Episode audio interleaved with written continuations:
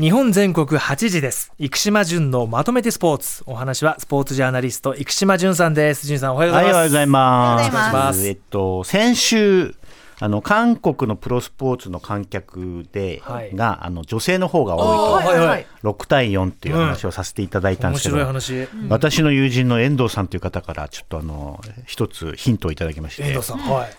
最近は韓国のスタジアム、新しくなって、女性のトイレの数が増えてるっていうのも大きいと思いますと、おーなるほど。いいですね。お確かにと。うん。大変じゃないですか、日本の。めち。ゃくちゃ並ぶんですよ。な女性用トイレのところ女性用トイレ。申し訳ないなと思いますもんね、あのいや本当すぐ終わるんで男子とか一個だけ貸してって思う時ありますもんね。でもあと、トワイスとか宝塚の時って男性トイレ潰されるんだよね。ああ逆に？えそうでした？そうなんです。ニューヨークそうでもなかったです。よあの、ペイペイドームははい男性トイレが女性用に多分変わってて、ものすごい遠くまで行かなくちゃいけなくて、えだった。ら3時間我慢しようとかっていうふうに。あと、うん、なんかね、そういうのも、うんあまあトイレ事情ってすごい女性、古いスタジアムだと大変じゃないですか。確かに和式だったりするしね、できるだけそこでは行かないように計算してます。あそうだよねん計算してる。うん。んっていうのもやっぱりすごく大事な要素なんじゃないかなと思います。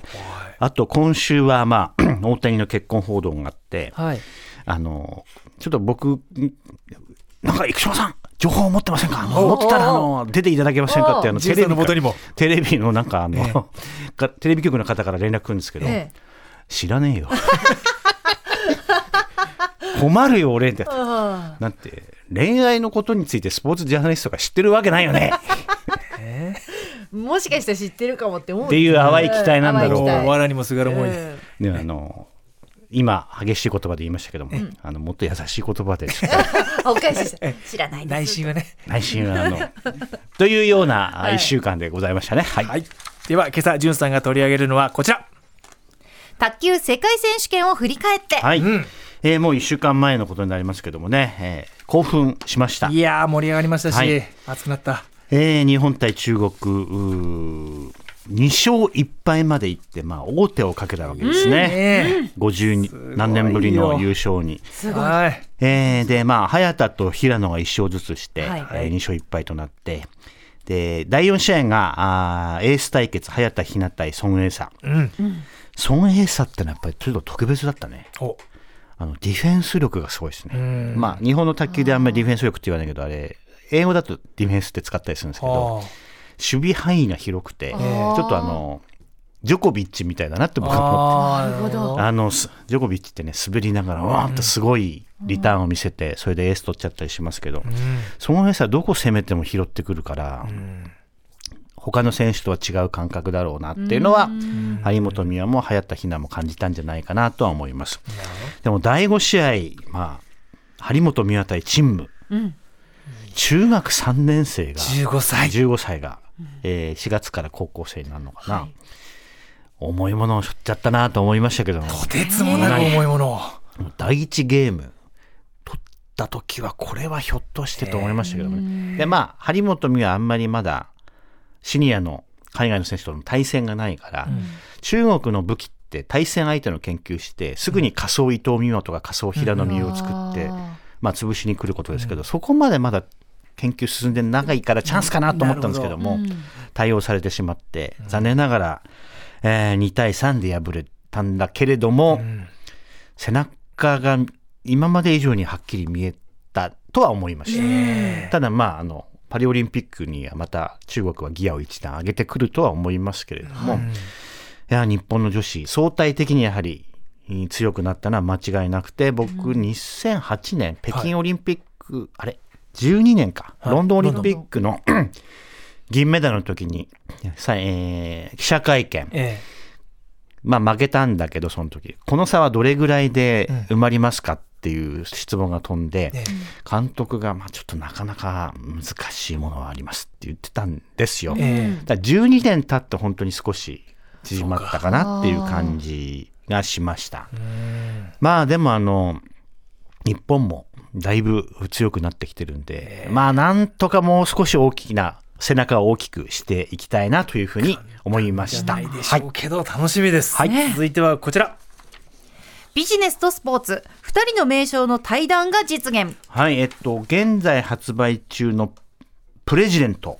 はい。えっと、特集は中学英語だったかな。はい、うん、でそこで僕があのユニクロの柳井会長と、おエディ・ジョーンズさんの対談の司会いそしてまとめをさせていただきました。はい。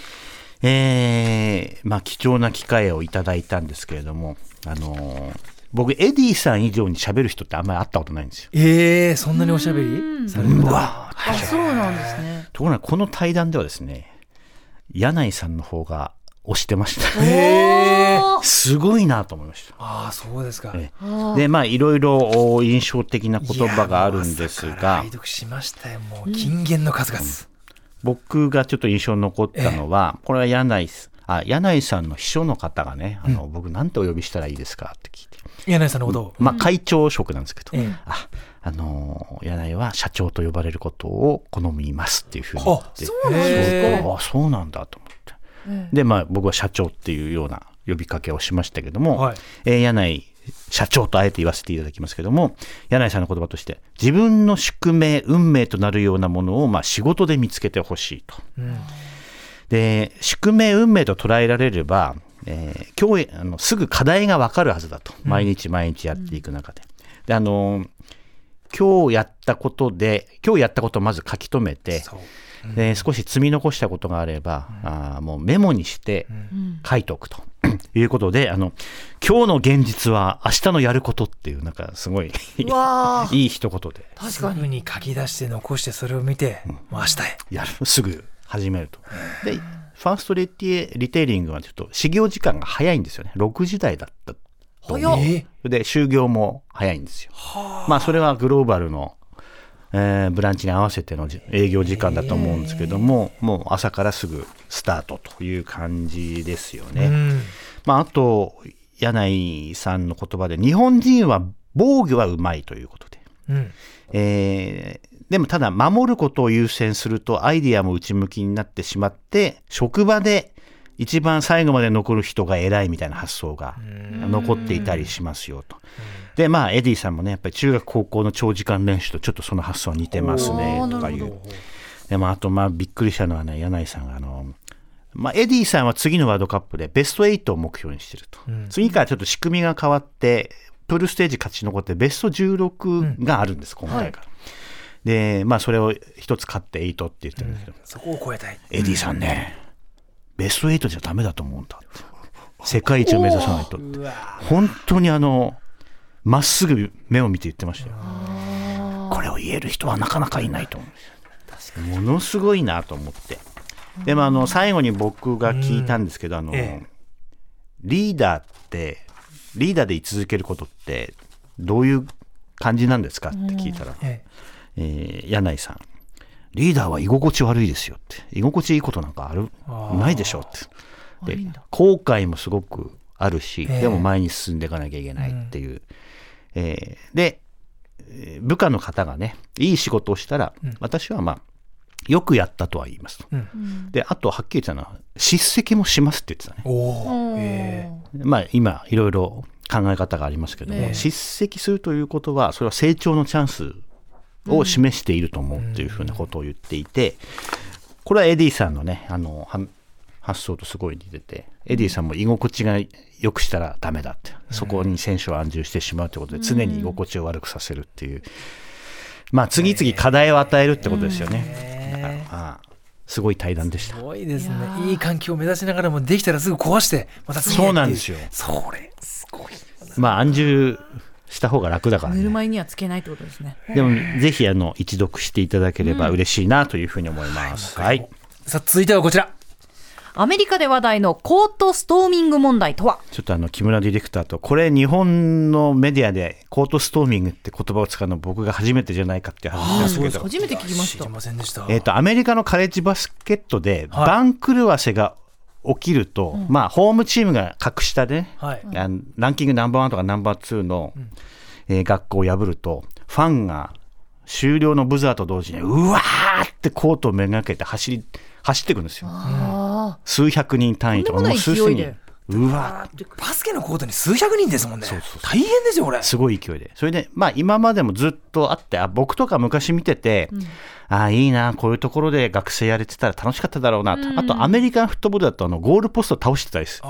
えこともあったわけ。で賠し弁償しなきゃいけなかったりするので最近ですねあの選手にぶつかるのが平気になってきたんですよねえ？で、えーこの前、デューク大学のフリポースキーっていう、これ2メーター10センチの選手が、はい。ぶつかられて、足首を捻挫して、肩を借りながら退場するっていうのが事件になって、じゃあ、コートストーミーはもうやめた方がいいんじゃないかという話になって、はい。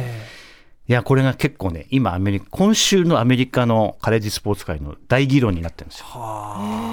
でまあ、ファンとコートの垣根がないっていう、まあ、それもいいことなんだけど、ああの結構、カレッジバスケの象徴的なシーンだなと思ってたけど、ちょっと時代が変わったのかもしれない。危ないのはちょっと。ね、でも実はラグビーも昔はヨーロッパだと1991年のラグビーのワールドカップの映像を見ると、はい。試合終了と同時に観客なだれ込むんですよ。それがヨーロッパのラグビーの文化だとイングランドうんスコットランドウェールズ。90 90年代中盤からなくなったんだよね、危ないってことなんじゃないのうん。なんかなくなっちゃって。それもちょっと寂しいと思ったんだけど、現代ではやはりちょっと規制は必要なのかなということを考えさせられた問題でした。はい。日本全国8時です。生島淳のまとめてスポーツでした。淳さんありがとうございましあた。まとめて土曜日